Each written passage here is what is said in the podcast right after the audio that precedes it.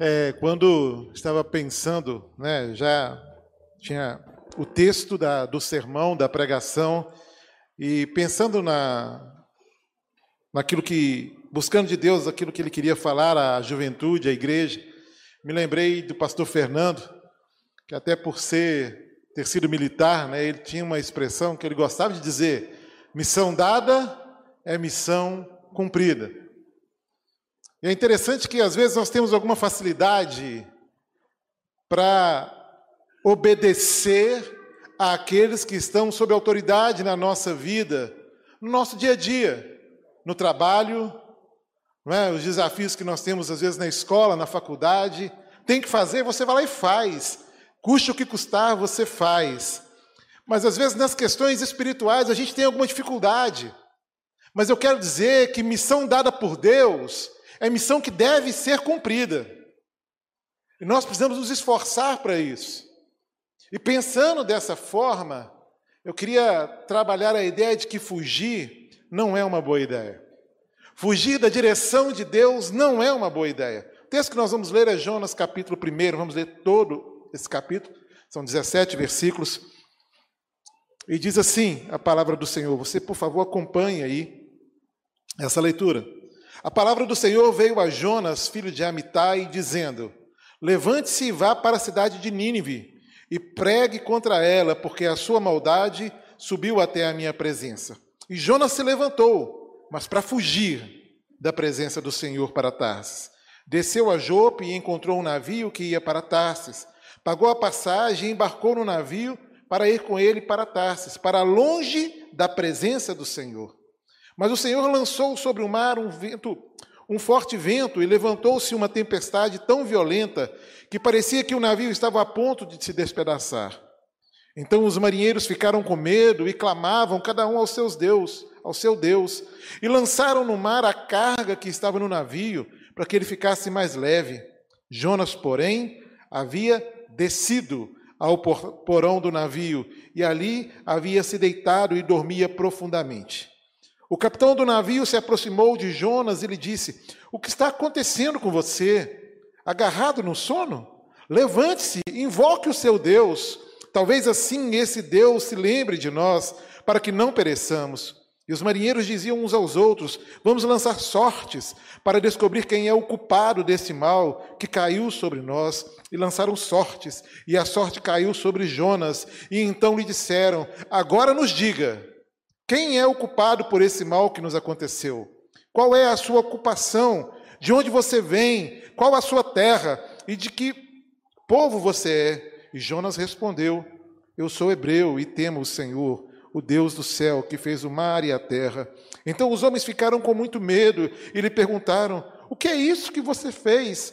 Pois aqueles homens sabiam que Jonas estava fugindo da presença do Senhor, porque eles lhe haviam contado. Então lhe perguntaram: o que devemos fazer com você para que o mar se acalme?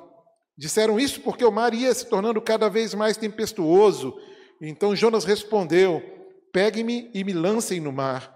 Então o mar ficará calmo, porque eu sei que por minha causa esta grande tempestade caiu sobre vocês. Em vez disso, os homens remavam, esforçando-se para acalmar a terra, mas não podiam, porque o mar ia se tornando cada vez mais tempestuoso contra eles. Então clamaram ao Senhor e disseram: Ah, Senhor, rogamos-te que não te deixes perecer por causa da vida deste homem, e não façais cair sobre nós este sangue inocente, porque tu, Senhor, fizeste o que foi do teu agrado. E em seguida, os marinheiros pegaram Jonas e o lançaram no mar, e a fúria do mar se acalmou. Então esses homens temeram muito ao Senhor e ofereceram sacrifícios ao Senhor e fizeram votos. O Senhor ordenou que um grande peixe engolisse Jonas, e Jonas esteve três dias e três noites no ventre do peixe. É interessante que esse texto, ele aponta logo no primeiro versículo para aquilo que é a misericórdia do Senhor. E lá em Lamentações, capítulo 3, versos 22 e 23, está escrito: As misericórdias do Senhor são a causa de não sermos consumidos, porque as suas misericórdias não têm fim renova-se a cada manhã. Grande é a tua fidelidade. E esse texto, a gente percebe essa misericórdia, esse exercício da misericórdia de Deus, quando ele providencia um mensageiro. Ele faz de Jonas um instrumento da sua misericórdia para levar uma mensagem de confronto, mas, mas mais do que isso, para um conserto do povo de Nínive. Porém, Jonas, devido a alguns caprichos pessoais, e quando eu falo que nós entendemos a razão, né? E todos nós temos razões, temos dores e temos motivos às vezes que nos fazem questionar às vezes a direção de Deus. Mas eu quero já deixar claro que nenhuma das nossas verdades, nenhuma das nossas dores, nenhuma das nossas impressões devem e podem servir de empecilho para que a gente cumpra a vontade de Deus. Mas Jonas não conseguiu lidar com isso, e então ele coloca as suas vontades acima da vontade de Deus, e ele resolve obedecer ou desobedecer essa ordem de Deus, e ele causa um grande transtorno para ele mesmo. E ele causa também um transtorno para as pessoas que estavam do seu lado. E nessa narrativa, a gente que a gente leu, não fica dúvida que fugir da direção de Deus, dada por Deus, não é uma boa ideia. Na verdade, fugir daquilo que Deus espera da gente, fugir daquilo que Ele tem colocado nas mãos da gente, é péssimo. É algo ruim. É algo que vai trazer prejuízo na nossa caminhada. Mas, infelizmente, a gente está perto de pessoas que fazem isso. Por vezes, somos nós quem temos fugido de Deus. E a gente vê aí os nossos jovens, os nossos adolescentes, por vezes também fugindo de Deus. Ouvem os sermões, frequentam a escola bíblica, frequentam o PGM, leem a Bíblia, têm consciência do dever que têm de ser sal e luz, como foi pregado hoje pela manhã pelo Gustavo. A gente sabe disso, está claro. O texto que foi falado hoje pela manhã de Mateus é um texto claro. Nós precisamos ser sal e ser luz. Mas a gente, por vezes, a gente prefere fugir das responsabilidades que a gente vive, sabe? Mas a questão é que isso nos faz cair. E nos faz cair de uma forma contínua. Porque enquanto estivermos distantes de Deus, estamos nos aproximando daquilo que é o mal. Quando estamos distanciando da vontade de Deus, estamos vivenciando aquilo que é do reino das trevas. E se você tem aí a versão ao meio da revista atualizada, não precisa colocar aí no telão, mas para você que tem isso, quiser olhar aí para acompanhar comigo, você vai ver que essa queda ela acontece na vida de Jonas de uma forma é, subsequente, contínua. Primeiro ele desce para Jope, está lá no verso 3. Depois vai dizer que ele desceu para o navio. No verso 5 vai dizer que ele desceu para o porão do navio. É? No verso 6, perdão, no verso 10 vai dizer que ele desceu para o ventre. Isso verso 17, que ele desceu para o grande, para o ventre do grande peixe. E esse peixe desceu para o mais profundo abismo. Uma queda contínua e vertiginosa. E eu quero ressaltar que quando é Deus quem está falando, querido, quando Deus fala com você, quando Deus te dá uma direção, Ele é claro. E muitas vezes, como nós lemos aqui no primeiro versículo, Ele é um Deus que traz os detalhes. Se você ficar atento ao versículo primeiro aí do capítulo 1 de Jonas, você vai ver que Jesus deu, Deus deu para eles o endereço. Você vai para Nínive. Deus deu para Jonas a mensagem. E a mensagem é: pregue contra ela, pregue contra a prática ali naquela cidade, a prática que eles têm, o distanciamento que eles têm de mim, aquilo que eles estão ensinando, pregue contra isso. E Deus deu também a razão, ele disse o porquê, porque a sua maldade subiu até a minha presença. Queridos, Deus é claro conosco. Deus é claro com você, meu querido jovem, meu querido adolescente. A palavra de Deus, ela tem essa clareza, a direção de Deus, ela é simples e ela é clara. Então não dá para a gente permanecer justificando a nosso distanciamento de Deus, é, justificando a nossa fuga de viver a vontade de Deus, dizendo que eu não estou compreendendo o que Deus quer de mim, eu não sei o que Deus quer de mim. Você sabe, porque Deus já falou para mim e para você na palavra dele. O que nós precisamos fazer é realmente voltar para a palavra e ouvir a voz desse Deus que nos chama. Agora, quando a gente foge de Deus, o que, que acontece? Primeira coisa, quem foge de Deus expõe os outros à consequência dos seus pecados.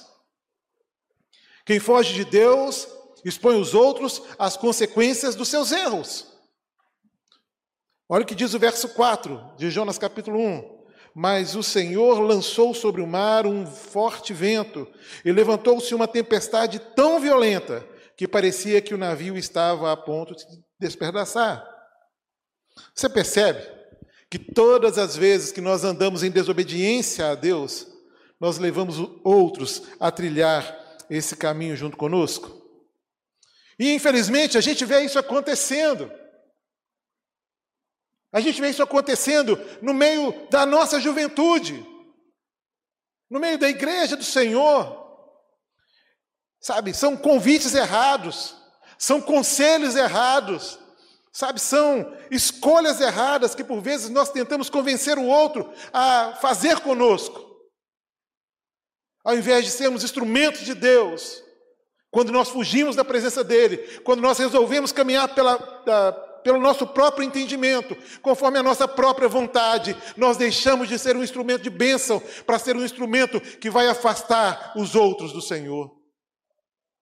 E a gente tem que estar atento a isso, porque não só a sua vida tem, sofre e colherá é, consequências ruins, mas você vai levar outros por caminhos que não são caminhos de Deus, caminhos de vida, caminhos de paz.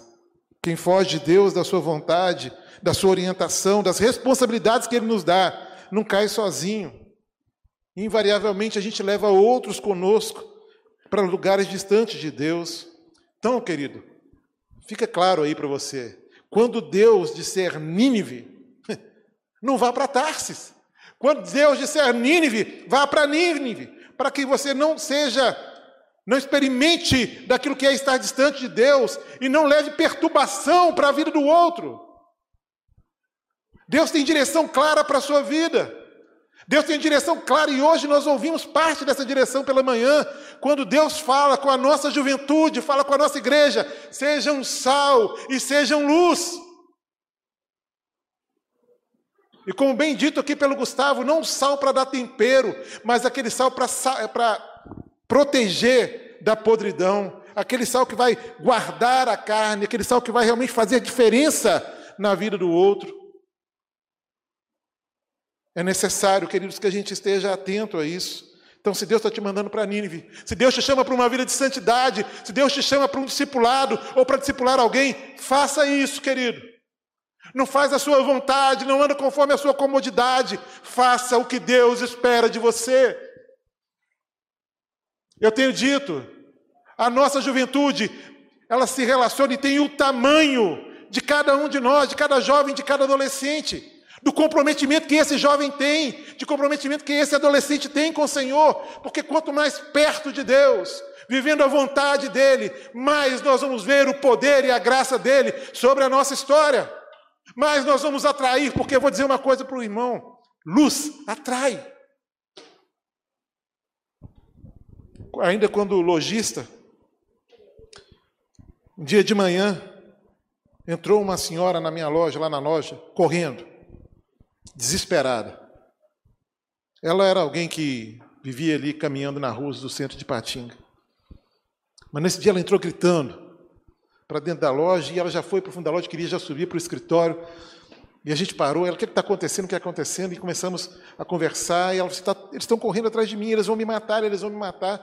E aí você pensa, ah, é droga, é alguma coisa nesse tipo, né? E a gente começou a orar e conversar, e depois que aquela mulher se acalmou, depois da oração, a gente fez uma pergunta: por que, que você correu para aqui? Por que, que você entrou aqui? Né? Todas as lojas do centro estavam abertas, por que aqui nessa loja? Né? E ela falou assim: porque aqui era o único lugar que tinha luz. Ela correu para a luz. A luz atrai, querido. Nós precisamos ser sal e ser luz. Deus tem falado conosco, sabe? Então, não dá para fugir das responsabilidades dadas por Deus. Porque quando nós fazemos isso, nós ficamos vulneráveis na nossa caminhada espiritual, mas também vulneráveis a ações que vão expor outras pessoas, que vão levar outras pessoas a sofrerem. Eu não sei, querido, como você está. Se você está distante de Deus, fugindo de Deus, ou se você está caminhando próximo dele. Mas por vezes, por estarmos fugindo de Deus, aí eu falo como um adolescente, como um jovem, o que a gente está fazendo é gerando sofrimento dentro da nossa casa, é trazendo tristeza para a vida dos nossos pais, trazendo preocupação excessiva para a vida dos nossos pais. Ninguém sofre sozinho quando foge de Deus. Segunda coisa, quem foge de Deus passa a não se importar com o que está ao seu redor, passa a não se importar com aquilo que acontece consigo mesmo. Jonas capítulo 1, verso 5 vai dizer: Então os marinheiros ficaram com medo e clamavam é, cada um ao seu Deus e lançaram no mar a carga que estava no navio para que ele ficasse mais leve. Jonas, porém, havia descido ao porão do navio e ali havia se deitado e dormia profundamente. Irmãos, isso é quase que incompreensível. Pau quebrando, navio quase afundando, imagina a gritaria, o desespero, imagina o quanto aquele barco, aquele navio era sacudido ali pelas ondas. E Jonas lá dormindo um sono profundo. Ele desceu para o porão e dormiu. Queridos, o fundo do porão é o sono e o sono pesado trazem para a nossa vida insensibilidade e indiferença. Sabe, essa ideia de não se preocupar mais. A gente não se preocupa mais com os ensinos, a gente não se preocupa mais com a vontade de Deus, e vale mais aquilo que eu acredito, e vale mais aquilo que eu penso, e esse sono é o sono da morte. É o sono que te distancia de Deus. E a distância de Deus, nós sabemos aonde ela nos leva. Porque o evangelho, ele não é vivido na aparência. O evangelho não é vivido a partir daquilo que eu coloco nas minhas redes sociais, do meu discurso aqui dentro desse lugar que a gente chama de igreja. O evangelho não pode ser vivido a partir ou definido a partir da roupa que eu visto. A questão é mais profunda. Ela é mais desafiadora, porque é uma atitude individual, pessoal e diária.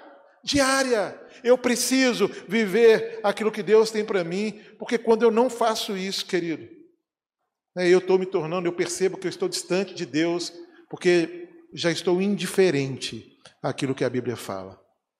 E eu já começo a questionar as verdades de Deus. E eu começo a questionar os motivos de Deus e aquilo que Ele tem me permitido vivenciar. Efésios capítulo 4, 17 a 20 vai dizer: Isso, portanto, digo e não e no Senhor testifico: não vivam mais como os gentios, que vivem na vaidade dos seus próprios pensamentos, tendo o seu entendimento obscurecido, separados da vida que Deus concede por causa da ignorância em que vivem, pela dureza do seu coração Tendo se tornado insensíveis, eles se entregaram à libertinagem para, de forma desenfreada, cometer todo tipo de impureza, mas não foi assim que vocês aprenderam de Cristo. Percebe que fugir da verdade de Deus, ela vai me fazer indiferente à vontade dEle. Sabe, esse distanciamento de Deus, essa indisposição em obedecer, faz com que eu não me importe nem mesmo com o meu destino me faz acreditar numa mentira, que a vida se resume a isso aqui, ao que conquistamos aqui, e não, porque nós já sabemos que esse tempo é um tempo curto, e que se você viver muito, vai viver aí 113 anos, já sendo muito otimista, né? E que isso se compara com a eternidade, querido. E eu fico me perguntando quais foram né, as ações que Jonas deveria ter tido e não teve, quais as responsabilidades, quais as obrigações que Jonas ali abandonou naquele momento. E olhando para esse texto, a gente pode identificar algumas delas. Primeiro, ele não levou uma palavra de conforto aos corações atormentados. Havia desespero naquele lugar, havia pessoas ali apavoradas, Mas Jonas não se posicionou, ele tendo a palavra da vida, ele não apresentou essa palavra, ele conhecendo um Deus criou, que criou e sustenta todas as coisas, ele não falou sobre esse Deus. E talvez seja algo que tenha acontecido com você também. Diante das circunstâncias que você vive, diante daquilo que você presencia, talvez na sua casa, no seu ambiente familiar, na sua faculdade, na, na, no seu curso de inglês, na sua academia, algumas coisas que são colocadas na roda de conversa, e você não se posicionar como servo de Deus, sabendo a verdade, sabendo a direção correta, muitas vezes você se omite. E pior, em algumas vezes você concorda com aquilo que distancia as pessoas de Deus. Mas Jonas também não intercedeu pela situação. Jonas não, não se ajoelhou, não subiu lá no barco e disse: Senhor, em nome de Jesus, por favor, por misericórdia e graça, pare com essa tempestade. Eu reconheço aqui o meu pecado, por favor, Senhor. Não. E quantas vezes nós somos assim, irmãos?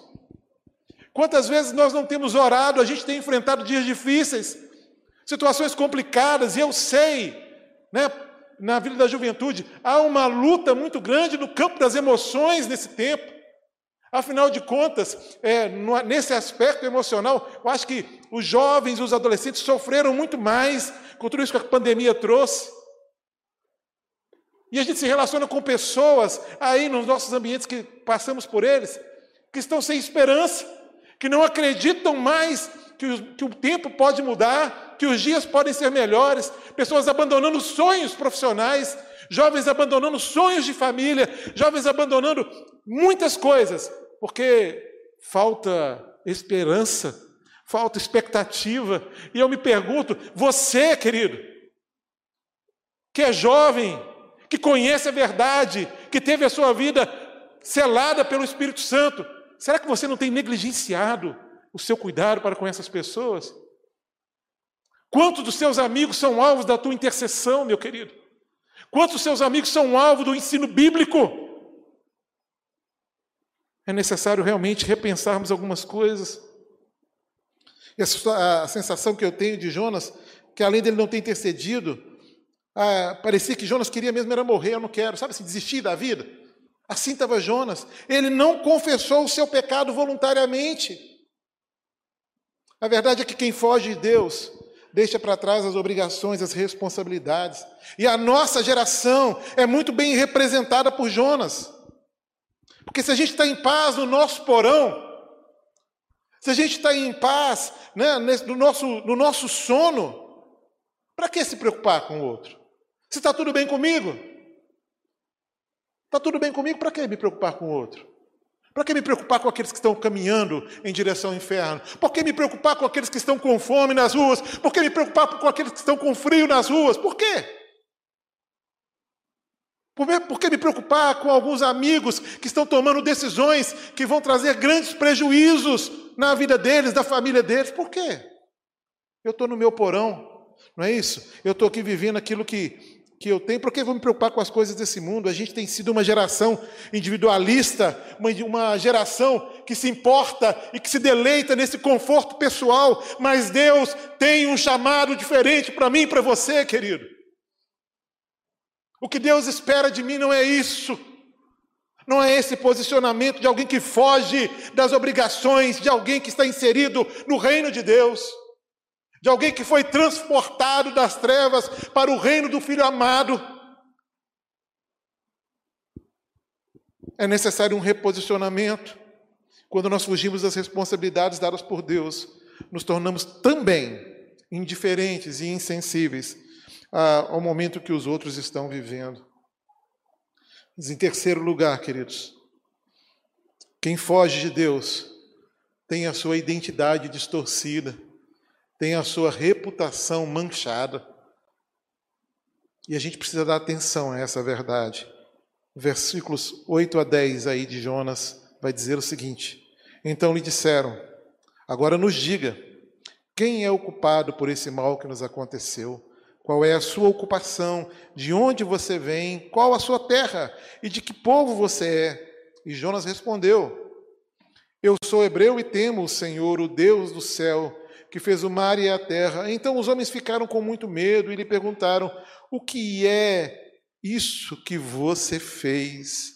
Pois aqueles homens sabiam que Jonas estavam fugindo da presença do Senhor, porque ele lhes havia contado. Jonas aqui, ele é questionado. A reputação de um profeta é questionada. E assim também acontece conosco, porque um filho de Deus que fugiu de Deus, ele deixou para trás o desejo de ser encontrado como alguém aprovado diante do Senhor. E esse é um problema da nossa geração. É que a gente está muito mais preocupado com o tapinha que a gente recebe nas costas, dizendo: você é bom. A gente está muito mais preocupado com a aprovação dos outros, dos nossos amigos, do que com a aprovação de Deus. E isso é, nos aponta para alguém que tem a sua identidade em Cristo distorcida, maculada, manchada. Sabe? Quem deixou para trás as suas obrigações enquanto cidadão do reino, e que deixou para trás a sua comunhão com Deus, que fugiu de tudo isso, não vai colher outra coisa senão uma identidade distorcida e humilhada e uma má reputação, queridos. A nossa posição de filhos, ela não pode ser banalizada pelas circunstâncias que a gente está inserido nelas. Circunstâncias que podem ser evitadas. Porque às vezes a gente, nos aconselhamentos, ouve assim, pastor, mas não tinha jeito. Não tinha jeito, pastor. Era mais forte do que eu. É algo mais forte do que eu. Mas é que na vida do servo de Deus, e falando biblicamente, a única coisa mais forte do que você na sua vida é o poder de Deus. Porque o resto Deus já dominou. O resto Deus já aniquilou. A condenação Deus já aniquilou. A escravidão do pecado Deus já aniquilou. Então você não é escravo do pecado. E Paulo fala sobre isso, ele vai dizer: olha, vocês não têm desculpa para isso. Porque quando vem o pecado, quando vem a tentação, junto da tentação, Deus nos dá uma rota de escape. O que nós precisamos aprender é colocar a nossa vontade sujeita à vontade de Deus é experimentar aquilo que Tiago fala no capítulo 4, no verso 7. É nos submetendo a Deus. É colocando as nossas vontades, as nossas verdades diante de Deus, as nossas lutas diante de Deus, as tentações que vivemos diante de Deus, que nós teremos força e veremos então o diabo fugindo de nós. É necessário, querido, a gente estar acordado para isso. A nossa posição como filhos de Deus não pode ser banalizada. Em Efésios 2,19, assim vocês não são estrangeiros e peregrinos, mas concidadão dos santos e membros da família de Deus. Amém, igreja? Eu vou ler o texto de novo, porque o amém não, não ficou de acordo com o texto, não. Assim vocês não são mais estrangeiros e peregrinos, mas concidadãos dos santos e membros da família de Deus. Amém, igreja? Glória a Deus! É uma obra maravilhosa do Pai na nossa vida. E a gente não pode banalizar isso. A gente não pode banalizar o sacrifício na cruz, irmãos. Porque quando eu fujo de Deus, quando eu sei o que Ele espera de mim e eu faço aquilo que Ele não espera de mim, eu estou banalizando a minha paternidade. E nós nos tornamos filhos de Deus por adoção. Nós nos tornamos filhos de Deus através do sacrifício de Jesus na cruz, por aquele sangue derramado, e nós não podemos banalizar isso, querido. Uma vida sem responsabilidade, sem comprometimento com Deus e Sua vontade, nos faz esquecer de fato quem nós somos em Cristo. E essa é a grande questão. Mas eu tenho uma notícia do céu para a sua vida. E eu preciso lembrar você quem você é. Você é filho de Deus. Olha o que está em 1 Pedro 2,9. Nós somos, e você é sim, geração eleita, sacerdócio real, nação santa, povo de propriedade exclusiva de Deus, a fim de proclamar as virtudes daquele que o chamou das trevas para a sua maravilhosa luz. Aleluia. Não tem jeito, querido.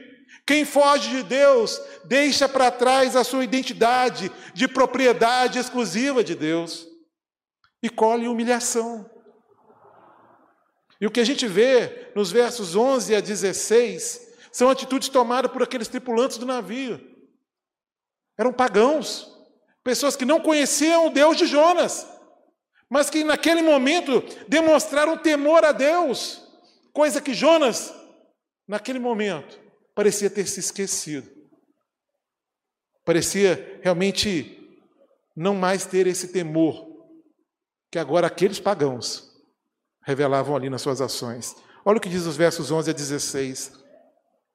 Então lhe perguntaram: O que devemos fazer com você para que o mar se acalme? Disseram isso porque o mar ia se tornando cada vez mais tempestuoso, e Jonas respondeu: Pegue-me e me lancem no mar. Então o mar ficará calmo, porque eu sei que, por minha causa, esta grande tempestade caiu sobre vocês. Em vez disso, os homens remavam, esforçando-se para alcançar a terra, mas não podiam, porque o mar ia se tornando cada vez mais tempestuoso contra eles. Então clamaram ao Senhor e disseram: Ah, Senhor, rogamos-te que não nos deixe perecer por causa da vida deste homem, e não nos faça cair sobre nós este sangue inocente, porque tu, Senhor, fizeste o que foi do teu agrado. Em seguida, os marinheiros pegaram Jonas e o lançaram no mar, e a fúria do mar se acalmou. Então esses homens temeram muito o Senhor e ofereceram sacrifícios ao Senhor e fizeram votos. Temor no coração desses homens é algo que realmente impressiona e mostra essa diferença de alguém que vai na direção de Deus e de alguém que foge daquilo que é a vontade de Deus. E para concluir, queria pensar, né? Que essa história narrada no primeiro capítulo de Jonas, marcada por uma atitude de desobediência que levou Jonas a fugir de Deus, houve também uma grande e poderosa intervenção do Pai. E eu comecei esse sermão citando que o nosso Deus é um Deus de misericórdia. Né? E li lá o texto para falar sobre essa verdade. Mas o nosso Deus é também o Deus de toda graça. E nós somos salvos por essa graça. Graça essa que alcançou a vida de Jonas em meio à tempestade que ele mesmo criou. Que ele mesmo criou, escolhendo fazer a sua vontade e não a de Deus. Jonas, ele foi alcançado. Jonas, de alguma forma, ele foi capturado por essa graça. Jonas capítulo é, 1, verso 17 vai dizer: O Senhor ordenou que um grande peixe engolisse Jonas, e Jonas esteve três dias e três noites no ventre desse peixe. Jonas foi capturado pela graça de Deus, e bastou que ele confessasse o seu pecado e agisse como alguém ali arrependido, para que a graça providencial de Deus alcançasse e o capturasse de uma forma que a gente não consegue imaginar. É um peixe que foi lá e engoliu Jonas sobre a ordem de Deus.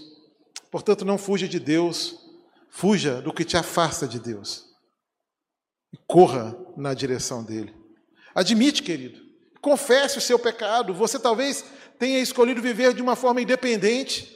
Talvez você tenha escolhido viver de, de uma forma onde a vontade de Deus não, não é vivenciada por você. Admite, confesse o seu pecado. Sabe, Talvez você tenha andando, ou esteja andando conforme os desejos do seu coração, fugindo do chamado de Deus para a sua vida, um chamado de santidade, um chamado eh, onde você é sim templo do Espírito Santo, instrumento dele. Fugindo do próprio Deus, querido, se arrependa. Se arrependa, agora é hora de arrependimento. Agora é hora de arrependimento. No capítulo 2 de Jonas, nós vamos ler que Jonas, ele reconhece a sua condição, ele clama pela intervenção de Deus. Então confesse o seu pecado, querido. E deixe a graça de Deus capturar você essa noite. Deixe a graça de Deus alcançar e te tirar desse limbo, e te tirar desse lugar de escuridão, desse lugar de engano, desse lugar das aparências, porque o Evangelho não é performático. Deus não se ilude com a sua performance de crente, querido. Deus quer de você vida íntegra. Deus quer de você disposição para não fazer mais a sua vontade e fazer a vontade dele. E obedecer ao chamado que ele tem para você, porque eu e você temos um chamado, como ouvimos hoje pela manhã, para transformar, para ser sal, para ser luz, para fazer a diferença. Jesus, querido, é o grande peixe que nos engole e nos preserva. Aleluia. Sim, a sua mensagem é para que, às vezes grotesca, parece loucura, às vezes ela nos incomoda, ela é desconfortável, como deve ter sido desconfortável para Jonas ficar ali três dias no ventre daquele peixe e três noites. No entanto, não há outro meio de sermos capturados pela graça para a salvação. O sinal de Jonas aponta para a morte e a ressurreição de Cristo Jesus. Jesus falando aos seus, lá em Mateus 16, verso 4, ele vai dizer: Uma geração perversa e adúltera pede um sinal, mas nenhum sinal lhe será dado, senão o de Jonas. E deixando, Jesus se retirou. Querido, a alternativa para quem fugiu de Deus é ser capturado pela graça dele. Portanto, arrependa-se. Arrependa-se de fugir dele. Arrependa-se de se distanciar dele, de desviar-se da vontade de Deus, de andar conforme a sua vontade, de ser regido pelos seus próprios interesses. Volte, é hora de voltar. É hora de se entregar, é hora de reconhecer o seu pecado e confessá-lo. É hora de um conserto, porque a mensagem que Deus dá à igreja do Senhor essa noite, à nossa juventude, é uma mensagem para um conserto, para um momento de restauração. Deus quer te abençoar e quer que você seja bênção. Mas quando você foge dele, você foge da bênção e se torna problema na vida dos outros. Deus quer você com Ele. E eu queria que você baixasse agora a sua cabeça. Você que é jovem, adolescente, adulto. Você que está aqui com a gente, já caminhou muito na história, na vida. Essa palavra é para você também, meu irmão. Deus tem chamado o seu povo para um concerto. Para fazer da vontade de Deus prioridade na sua vida. Porque o que a gente tem visto não são pessoas que não querem fazer a vontade de Deus, mas que colocaram na sua lista de prioridade as vontades de Deus em último lugar. Sabe quem é o seu cuidador? É Ele, é Deus. Sabe quem te guarda? É Deus. Sabe quem te dá saúde? É Deus. Sabe quem te sustenta? É Deus. Sabe a vida que você tem, o ar que você respira? É Ele quem te dá, querido. Então viva para Ele. Não fuja dele. Não fuja das, das obrigações e das responsabilidades relacionadas ao reino de Deus. Eu quero que você ore.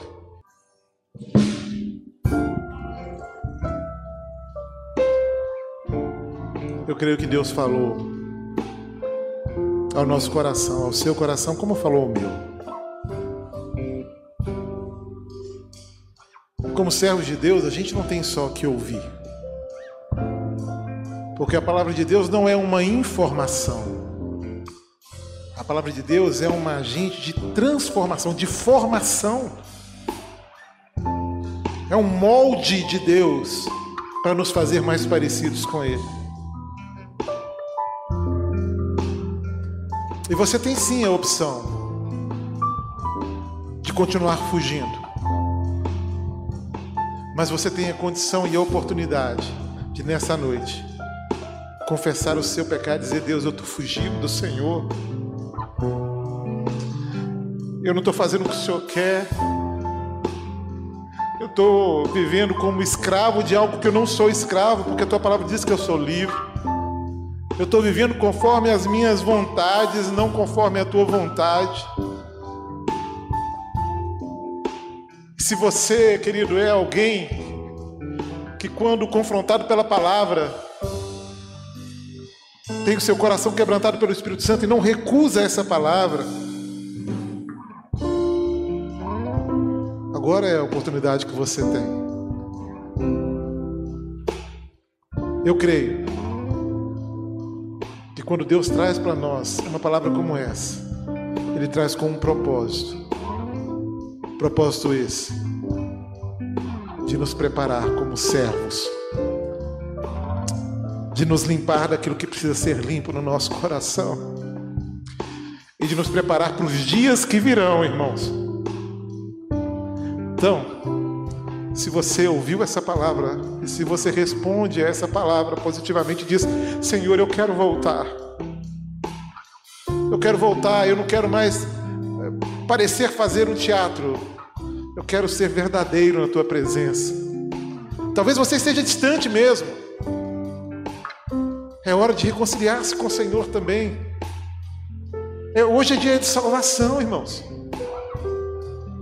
E se você é essa pessoa, querido, onde você estiver, levante a sua mão. Eu quero voltar, Senhor. Eu não quero fugir mais do Senhor. Amém, querido. Louvado seja Deus. Mais alguém? Amém. Louvado seja Deus. Na galeria, alguém? Eu quero voltar, Senhor. Amém, querido. Louvado seja o nome do Senhor. Eu quero, Senhor. Eu não quero mais fugir. Eu não quero mais fugir do, do, do propósito do Senhor para minha vida. Amém, querido. Pode abaixar sua mão. Eu não quero mais fugir da vontade do Senhor, Pai. Eu não quero mais viver fazendo a minha vontade. Deus, me ajuda. Creia, querido, que nesse momento a palavra de Deus te absorve. Você agora é tomado por Deus, pelo Espírito Santo de Deus. E Ele quer te preservar, e Ele quer te ensinar, te mostrar que você não é escravo. Você é livre se você está em Cristo. Mas não fuja mais dele. Há mais alguém? Há mais alguém? Levante sua mão, eu quero orar com você. Eu quero abençoar a sua vida, eu quero clamar a Deus pela sua vida. Louvado seja Deus, amém, queridos. Louvado seja o nome do Senhor. Pastor Cioli, por favor. Pastor Cioli vai orar neste momento. Que realmente nós possamos voltar. Que a gente pare de fugir, mas que a gente viva aquilo que é a alegria de caminhar junto ao Senhor numa atitude de obediência.